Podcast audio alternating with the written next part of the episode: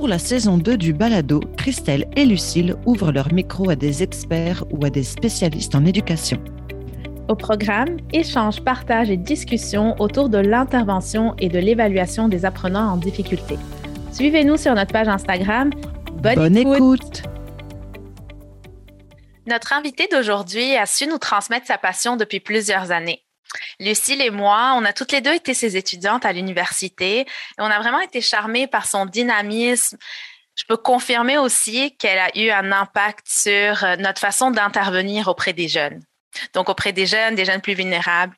On a le plaisir aujourd'hui d'accueillir Nadia Desbiens, professeure titulaire en orthopédagogie et en adaptation scolaire. Bonjour Nadia, merci d'être avec nous aujourd'hui. Ah, ça me fait plaisir. Nadia, tu es une experte, entre autres, en intervention éducative auprès de jeunes qui manifestent des troubles de comportement. Aujourd'hui, on va discuter de difficultés comportementales, de motivation scolaire et des pistes d'intervention pour venir en aide aux jeunes. Est-ce que tu peux commencer par nous, expliquer, en fait, quel est le rôle de l'orthopédagogue en lien avec les difficultés ou les problèmes de comportement? Absolument. En fait, ben, on le sait, hein, les orthopédagogues, ce sont des spécialistes de l'apprentissage en contexte scolaire. Hein. Euh, et, donc, ils sont aussi des spécialistes des obstacles à l'apprentissage, que ce soit sous l'angle des matières à apprendre, des situations euh, euh, d'apprentissage qui sont à exploiter, des habitudes de travail, de la motivation et des comportements de l'élève par rapport à ce qu'on attend de lui à l'école. Donc, plus concrètement, les orthopédagogues, elles ont, elles ont ils ont, elles ont des connaissances qui sont théoriques, mais aussi pratiques en lien avec tout ce qui peut causer un problème dans l'apprentissage et aussi sur les pratiques d'enseignement qui peuvent soutenir la réussite. Donc, c'est sûr qu'en ayant des connaissances sur l'ensemble des obstacles à l'apprentissage, ben, on pense ici autant aux facteurs génétiques, euh, aux facteurs cognitifs, psycho, euh, psychoaffectifs, scolaire. Donc, ils doivent tenir compte de l'ensemble de ces facteurs-là dans le plan d'intervention qui vise à soutenir le développement des compétences chez l'élève. Alors, c'est sûr que quand on pense aux facteurs, euh, par exemple, on pense à la génétique, on peut penser, par exemple, à un, élève qui a des problèmes d'attention, de concentration. Euh, on peut penser à, par exemple, tous les facteurs euh, socio-affectifs, que ce soit, on a parlé de la motivation et on en reparlera, mais aussi toutes les représentations de l'élève, euh, par rapport à, l'école, euh, son sentiment de compétence aussi. Hein. On sait qu'un élève qui a des difficultés va souvent avoir un sentiment de compétence qui est plus faible, euh, son autonomie, ses comportements face à la tâche, son attention, sa capacité d'autorégulation. Donc, ce sont tous des, des, comportements ou des, éléments qui sont en lien avec le comportement et qui, et donc, et dont les orthopédagogues doivent tenir compte dans leur plan d'intervention. Donc, c'est ça vraiment le lien entre les difficultés de comportement et euh, le travail de l'orthopédagogue. Puis, justement, plusieurs donc, facteurs à prendre en considération, ce qui amène à me poser la question donc, de, quel lien on peut faire entre l'orthopédagogie et la psychoéducation, peut-être le, lien, la différence ou les limites entre ces deux euh, domaines? Oui, bien, en fait, euh, c'est sûr que quand on pense à la difficulté de comportement, ces deux, le, psychoéducateur, hein, on, pense ou l'éducateur spécialisé, on pense nécessairement à cette intervention, à cet intervenant-là. Le psychoéducateur, comme l'orthopédagogue, a une formation universitaire. Cependant, euh, et, il travaille spécifiquement avec des élèves qui ont des problèmes d'adaptation et de comportement. Euh, mais euh, son travail vise surtout à organiser l'environnement donc dans lequel le jeune évolue, donc le milieu éducatif qui est notamment l'école, pour entre autres augmenter son bien-être, augmenter aussi son, ben, bien-être affectif, son bien-être social. Alors, il va, par exemple, intervenir en, animant, par exemple, des activités sur l'estime de soi, sur euh, des habiletés sociales ou pour euh, prévenir l'intimidation. Donc, on voit que les types d'interventions vont être beaucoup plus sur le bien-être affectif et social, alors que ici, l'orthopédagogue, lui, il est vraiment le spécialiste des adaptations qui doivent être privilégiées euh, pour soutenir l'apprentissage des élèves euh, en lien avec les comportements. Donc, ils veulent tenir compte des obstacles, je le répète. Euh, et donc, il peut, par exemple, proposer des, pistes aux intervenants pour maintenir, augmenter la motivation à apprendre, des interventions pour augmenter l'autorégulation face à des tâches difficiles, pour améliorer son attention, etc. Donc, on voit un peu quand même la différence qui, est quand même assez importante. Mm-hmm. Je retiens euh, les obstacles, je le répète moi aussi, justement à prendre en considération. Puis c'est sûr qu'il y a aussi une unicité par rapport aux apprenants qu'on a dans les écoles, euh, euh, peu importe l'ordre d'enseignement. Est-ce que tu peux nous dire comment on peut prendre en compte les difficultés comportementales lors des interventions orthopédagogiques? Qu'est-ce qui peut faciliter les interventions des orthopédagogues? Oui, ben, en fait, l'élève, doit toujours être pris dans sa globalité. C'est en gros, c'est le message. Il faut prendre l'élève de façon, euh, dans sa globalité, de façon holistique. Donc, comme je le disais, il faut prendre compte, faut prendre en compte toutes les dimensions de son développement. Et je reviens sur que ce soit le développement euh, cognitif, langagier, moteur, affectif, social. Donc, c'est vraiment euh, l'idée ici, c'est vraiment de ne pas uniquement se centrer sur les difficultés d'apprentissage du jeune, mais aussi sur son comportement, parce que ce qu'on veut détecter, c'est ce qui peut engendrer des difficultés lorsqu'arrive la, proposition, la tâche, l'activité à faire. Donc, c'est pour ça que je parle d'obstacles. Alors, il y a toute une histoire scolaire. Le jeune, il y a toute une histoire scolaire aussi, qui est parfois difficile, ou ponctuée d'échecs ou, de, situations qui ont été euh, euh donc, il porte cette histoire-là hein, de, de, sentiment de ne pas être adéquat, par exemple, son des souvent que son comportement est inapproprié, etc., qu'il n'a pas d'attention. Alors, il y a toute cette histoire-là euh, qui lui cause un stress, mais il y a aussi tout ce qu'on lui propose aussi qui peut générer du stress. on sait que c'est face au stress que le jeune, c'est lorsqu'il y a des situations stressantes que le jeune, le comportement qu'on juge souvent, inapproprié euh, va se manifester. Donc, euh, quand il y a le stress, ben, quelles sont les stratégies d'adaptation que le jeune va déployer pour être capable de, de réagir face à ce stress-là. Donc, euh, il faut penser, par exemple, à toutes ces, ces pensées. Qu'est-ce qui, qu'est-ce qui vient? Tu sais, les biais cognitifs, quand on parle de biais cognitifs, ce sont toutes les pensées qui vont venir intervenir lorsqu'il est en situation de stress. Évidemment, ça va avoir un, ça va avoir un impact sur ses attitudes, ça va avoir un impact sur ses émotions aussi. Donc, euh, pour ça qu'on parle d'autorégulation. Alors, c'est quand on, un orthopédagogue, en fait, on, fait de l'évaluation et de l'intervention hein, de façon euh, itérative comme ça, ben justement, on, va prendre en compte euh, les situations stressantes, la façon d'y réagir. Puis, il faut aussi pas oublier qu'en contrepartie, il faut regarder aussi ses forces, ses capacités, ses champs d'intérêt. Tout ça est à considérer aussi euh, dans les interventions orthopédagogiques au même titre euh, que, que ce qu'on fait habituellement pour le français ou pour les mathématiques. Donc, on ajoute cette dimension-là aussi dans notre évaluation et notre intervention. C'est comme ça, moi, en tout cas, je vois le, travail ou la prise en compte des difficultés dans le travail orthopédagogique, les difficultés comportementales dans, l'intervention orthopédagogique. On comprend là, euh, on parle beaucoup des forces et tout, mais, mais j'aime la dimension que tu ajoutes par rapport au, au, biais et tous les sentiments que, qu'un apprenant ou une apprenante va ressentir avant même d'accéder à ce qu'il faut être euh, l'objectif à travailler, euh, l'objectif d'apprentissage. Oui. Mm. L'autorégulation, hein, euh, c'est l'engagement dans la tâche ou la capacité de s'autoréguler pour dire je vais faire ce qu'on me demande de faire, peu importe l'activité, c'est mathématique.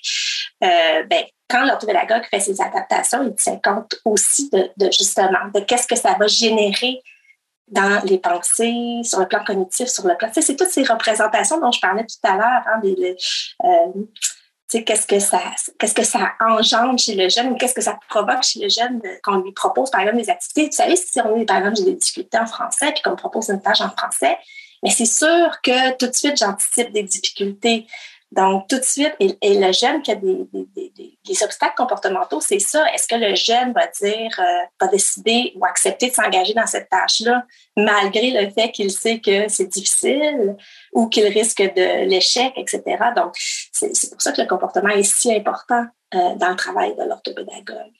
Puis euh, tu parlais de autorégulation des comportements. Puis nous, on a décidé de faire aussi un épisode sur l'autorégulation par rapport aux apprentissages. Donc ça peut être un, un, très beau lien justement de, de prévenir aussi les obstacles, etc.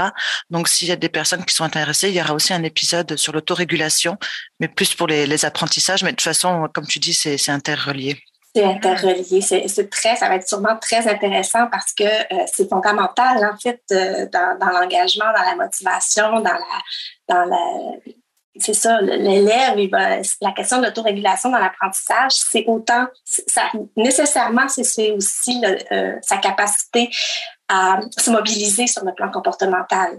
Pas juste mobiliser sur le plan cognitif et affectif, mais aussi comportemental. Tout à fait.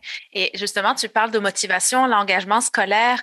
Euh, est-ce que tu pourrais prendre le temps un petit peu de définir brièvement, parce qu'on pourrait euh, en parler pendant des jours, euh, de la motivation, peut-être l'engagement à la l'engagement à la tâche, parce qu'on sait que il y a des petites précisions aussi à apporter. Ben, c'est sûr que la motivation, c'est une composante clé dans l'apprentissage puis euh, dans euh, la réussite scolaire. Ça, on le sait. Hein. C'est vraiment. Euh, je dirais là, je, vais, je, je pense entre autres aux travaux de, de Chouinard, notamment sur cette question-là, mais donc j'interpelle dans ma mémoire le travail qu'ils ont fait, mais la motivation, en fait, c'est une question de direction puis d'intensité. Donc, dans le fond, c'est qu'est-ce qui nous amène comme individu à décider de faire une action plutôt qu'une autre. Donc, ça, ça dépend des conséquences positives et négatives associées à cette action-là. Ça dépend, euh, donc c'est une question de coût-bénéfice. Est-ce que ça vaut le coup par rapport aux les bénéfices par rapport, est-ce que ça vaut les bénéfices par rapport au coût que ça me demande? Euh, et c'est comme ça, en fait, qu'on va jongler finalement si on s'engage ou non dans une action. Euh, c'est un peu, euh, c'est une décision qui est, qui est aussi euh, colorée par nos expériences antérieures. Hein? Mm-hmm. parce qu'on a déjà été amené à faire ou pas cette, normalement pour cette, cette action-là, puis c'est comme ça qu'on voit si ça vaut le coup ou pas. Donc, la motivation, c'est un peu comme le pôle affectif. c'est ce qui nous pousse à faire une action puis à s'engager dans cette action-là. quand on pense à la motivation à apprendre, hein, parce que là, je vais, je vais plus spécifiquement par rapport à la motivation à apprendre, mais ça, ça va se manifester notamment dans l'engagement dans nos études. Ça va se manifester dans, euh, finalement, dans, c'est une espèce d'état qui me prédispose à m'engager dans des tâches scolaires, à, avoir les comportements qui visent à atteindre les objectifs puis les buts qui sont fixés. Et ce, malgré la difficulté que, euh, ou les difficultés que je peux avoir. L'engagement, pour moi, la différence, l'engagement, c'est vraiment la, c'est vraiment une, l'engagement, c'est une manifestation de la motivation. OK? Puis ça, cette, manifestation-là, on va l'avoir sur le plan cognitif, on va l'avoir sur le plan affectif, on va l'avoir sur le plan comportemental. Donc, je parlais tantôt d'autorégulation ben ça, c'est une, manifestation cognitive de l'engagement, c'est-à-dire est-ce que je, me concentre, par exemple, sur la tâche, est-ce que je fais les efforts intellectuels pour, euh, tu sais, est-ce que je consens à faire les efforts intellectuels pour effectivement effectuer ma tâche? Ça, c'est un engagement cognitif. C'est vraiment la manifestation de l'engagement cognitif. Euh, sur le plan affectif, est-ce que euh, je décide, dans le fond, de vraiment m'intéresser à, la tâche? Est-ce que je le fais dans la bonne humeur?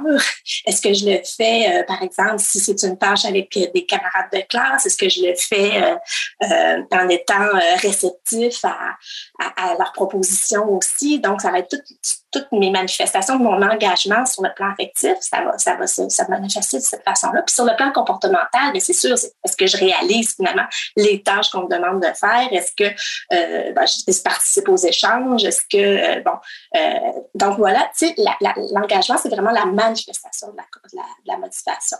Moi, je le vois euh, à la lumière des travaux de Chouinard, je le vois de cette façon-là. Mm-hmm. Donc, la motivation, c'est le pôle affectif, c'est ce qui. C'est le moteur. Alors que l'engagement, c'est vraiment des manifestations très précises de, mm-hmm. euh, ça.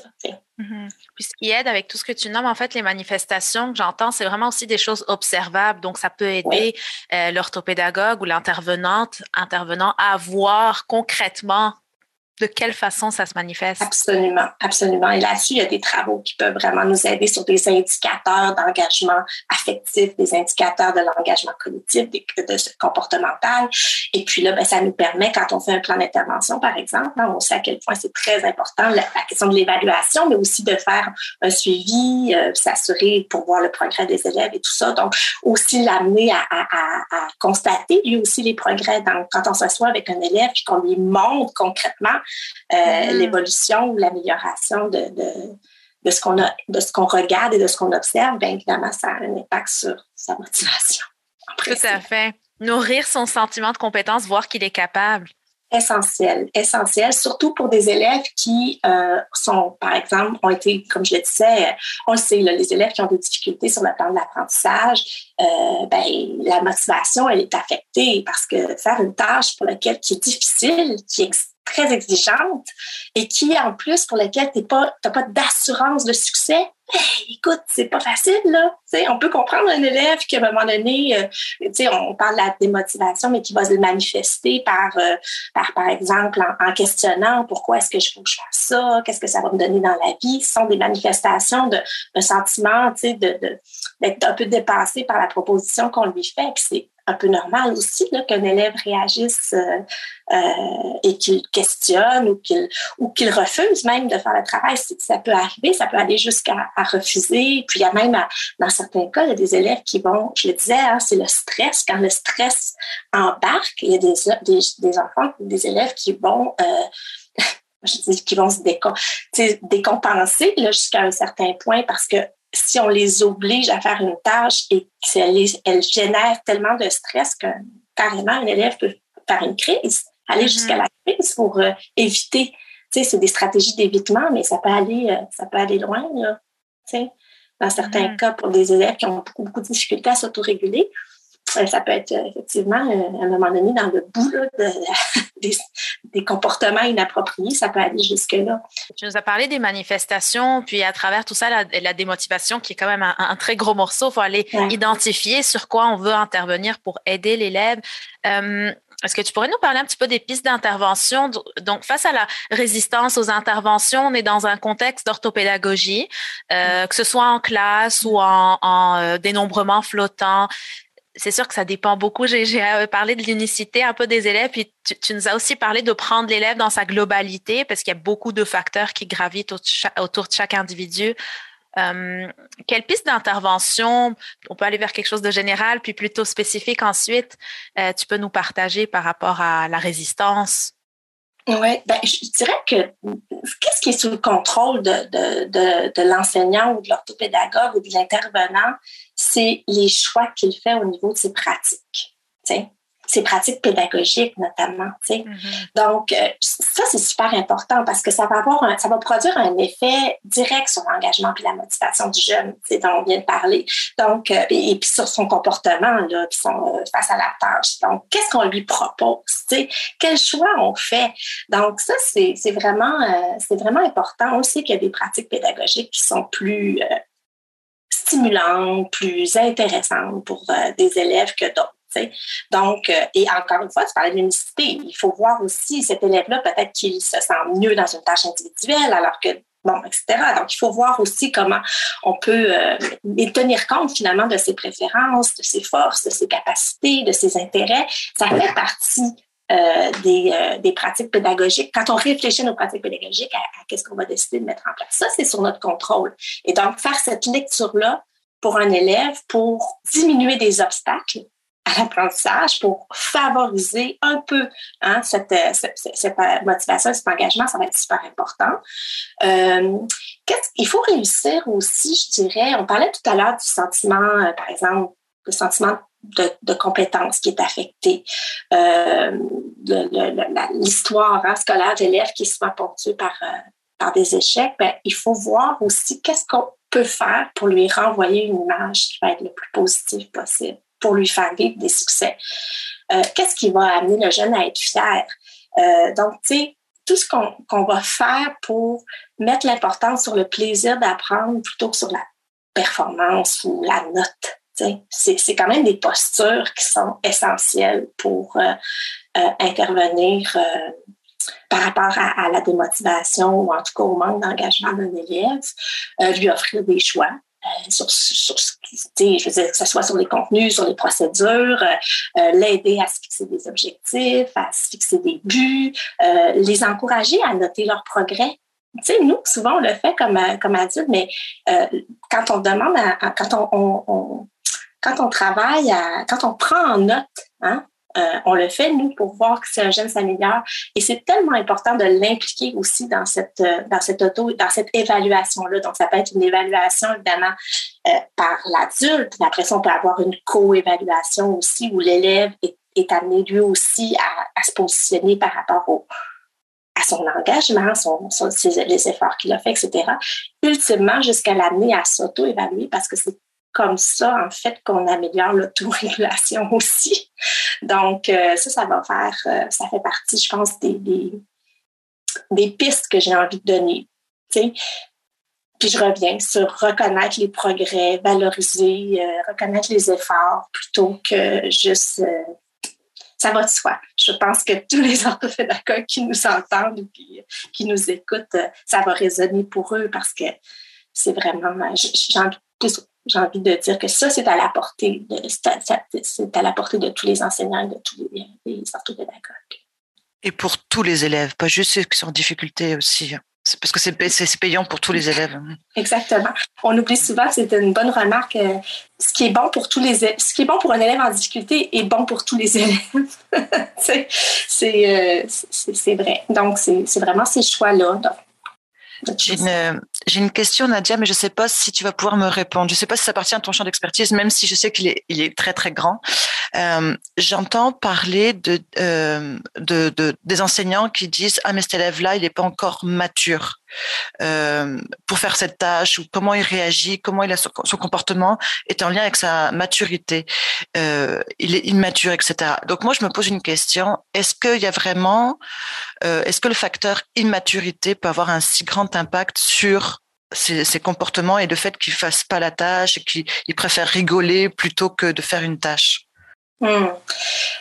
Je peux, j'ai envie de dire toujours. Premièrement, ça dépend vous savez, tu sais, par rapport aux, élèves en difficulté de comportement, là, euh, il y a la notion de difficulté puis il y a la notion de trouble. Ok, Donc ça, c'est pas mal. J'ai envie d'abord de t'amener là. C'est-à-dire que les difficultés comportementales, je parlais de stress tantôt, c'est des facteurs. Souvent, c'est une réaction, hein, c'est réactif à une situation qu'on propose. Donc, euh, euh, si je propose une tâche à un élève dans laquelle il y a des difficultés, ben pas mal sûr qu'il va réagir en disant ben là je suis obligée de le faire puis euh, euh, j'aime pas ça faire ça puis bon etc il réagit donc là on peut considérer que c'est une manifestation comportementale c'est-à-dire que c'est sûr l'enseignant il s'attend à ce qu'un élève coopère puis euh, s'engage tout de suite dans la tâche et pas qu'il rouspète hein, donc ça c'est une réaction le trouble de comportement, on est dans quelque chose qui est beaucoup plus organisé. C'est-à-dire que euh, c'est une, construction là, dans,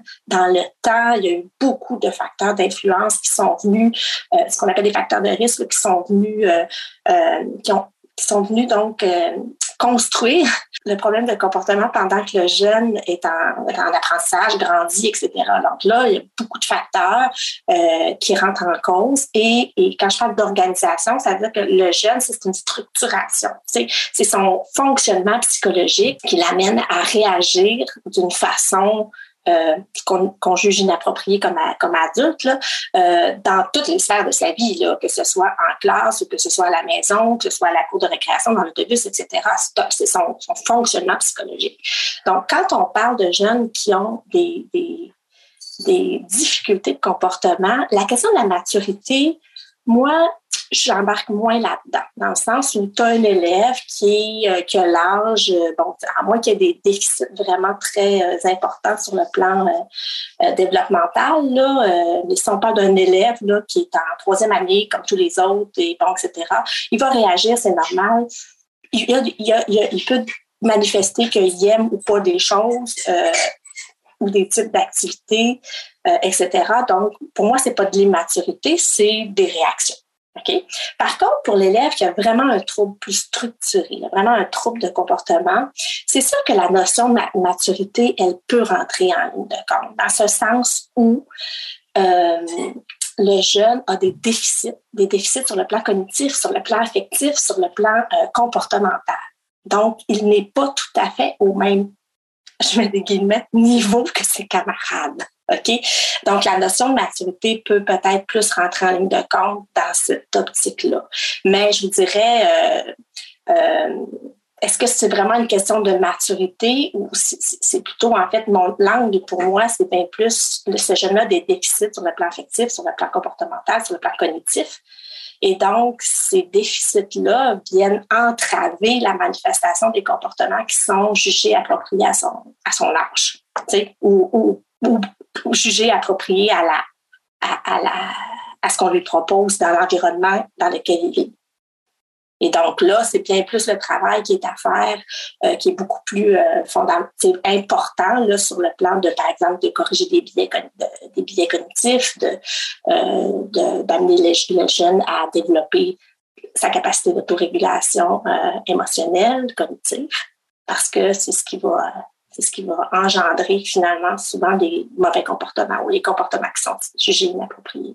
Je ne sais pas si j'ai répondu à ta question, euh, oui, merci beaucoup. Hein. Euh, moi, je retiens beaucoup l'idée de diminuer les obstacles, pour euh, venir en aide aux apprenants, puis que ce soit de façon universelle aussi, faire un peu la même chose pour tous. Euh, prendre euh, conscience de ses biais, euh, de ses propres biais cognitifs en tant qu'orthopédagogue, en, avec en tant qu'enseignant, euh, ce sont des choses importantes. Puis j'ai une, une dernière question qui me vient à l'esprit. Comment on peut, euh, mettons, l'orthopédagogue pour soutenir ses collègues, leur venir en aide pour justement, des fois peut-être prendre conscience de ses biais sans, sans que ce soit d'une façon très frontale? Je sais que la formation continue est très importante aussi, mais je vois peut-être des réactions, ouf, mais comment je vais faire pour être au courant de, de tout ça? Euh, je sais que c'est très subtil, puis ça appartient à chacun, mais je ne sais pas si... Euh, Par rapport au soutien, euh, ben, je, retiens, je ne sais pas si, je, vais bien... je vais bien répondre à ta question, Christelle, mais je dirais qu'il y a deux choses. Par exemple, quand on voit je pense à, l'orthopédagogue. Je vais donner un exemple. Je vais passer par un exemple. L'orthopédagogue qui, par exemple, a un élève avec lequel elle fait, par exemple, du travail plus individuel ou en petit groupe et est là à interagir avec l'enseignante qui est euh, euh, l'enseignante du groupe de l'élève. Donc, euh, si elle perçoit, par exemple, que l'enseignante a des billets par rapport à un jeune, hein, parce que ben, on sait, ils ont une réputation, ces jeunes-là, puis parfois, ben, on entend des commentaires, tu sais, c'est vrai que c'est difficile, c'est vrai que c'est confrontant enseigner un élève difficile. Hein? Euh, c'est pas valorisant, c'est pas là où on va chercher notre, notre plus grand plaisir comme enseignant. Donc, ça peut arriver, par exemple, qu'un enseignant euh, va dire quelque chose, ou un intervenant, peu importe, va dire, va avoir des propos un peu euh, particuliers sur un élève en, difficulté.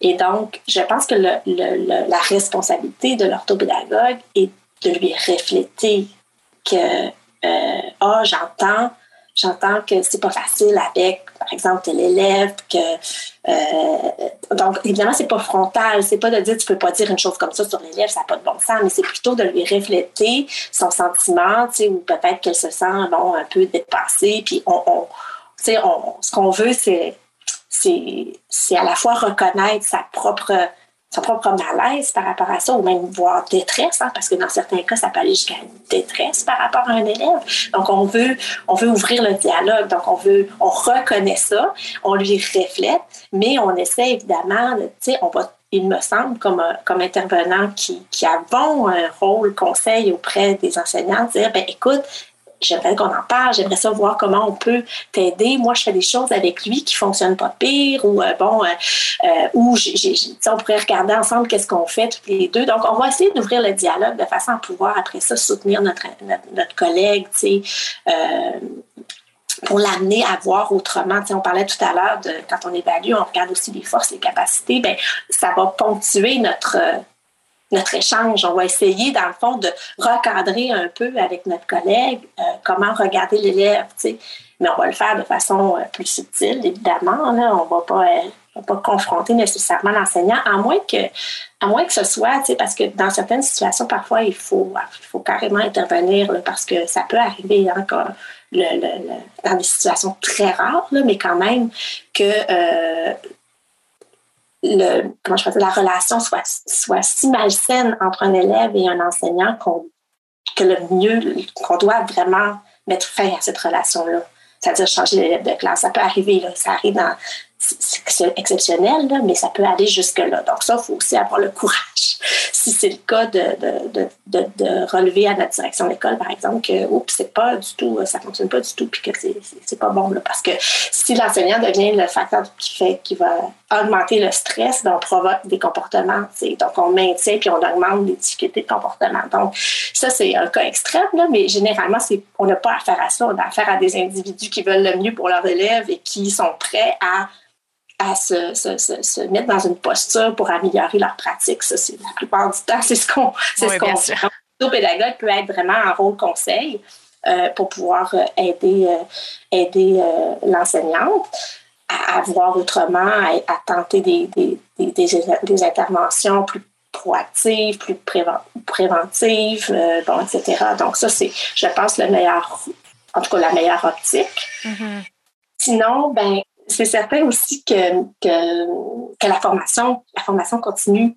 Euh, d'avoir, c'est important de continuer à réfléchir. Puis il y a plein de façons hein, de le faire autrement. par exemple, dans les écoles, moi, je suis souvent amenée à travailler avec des, des équipes, euh, des équipes euh, d'entraide par exemple, euh, entre enseignants ou avec, euh, avec les intervenants. Donc, on travaille tous ensemble autour, par exemple, d'un certain nombre d'élèves. C'est-à-dire qu'on va se parler, va se parler de cet élève-là. On va regarder qu'est-ce qui va pas bien, qu'est-ce qui va bien, etc.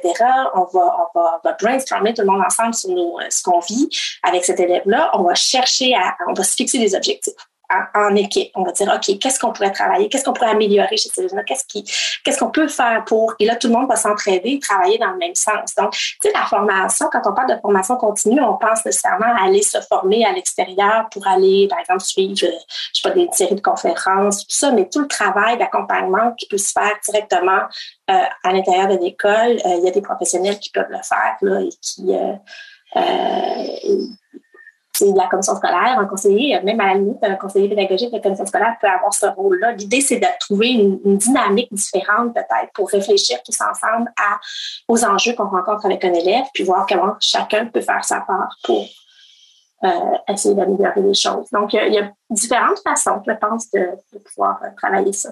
Mm-hmm. Justement, l'aspect collaboratif, puis s'entourer de, d'intervenants, être plusieurs euh, cerveaux à réfléchir. Euh.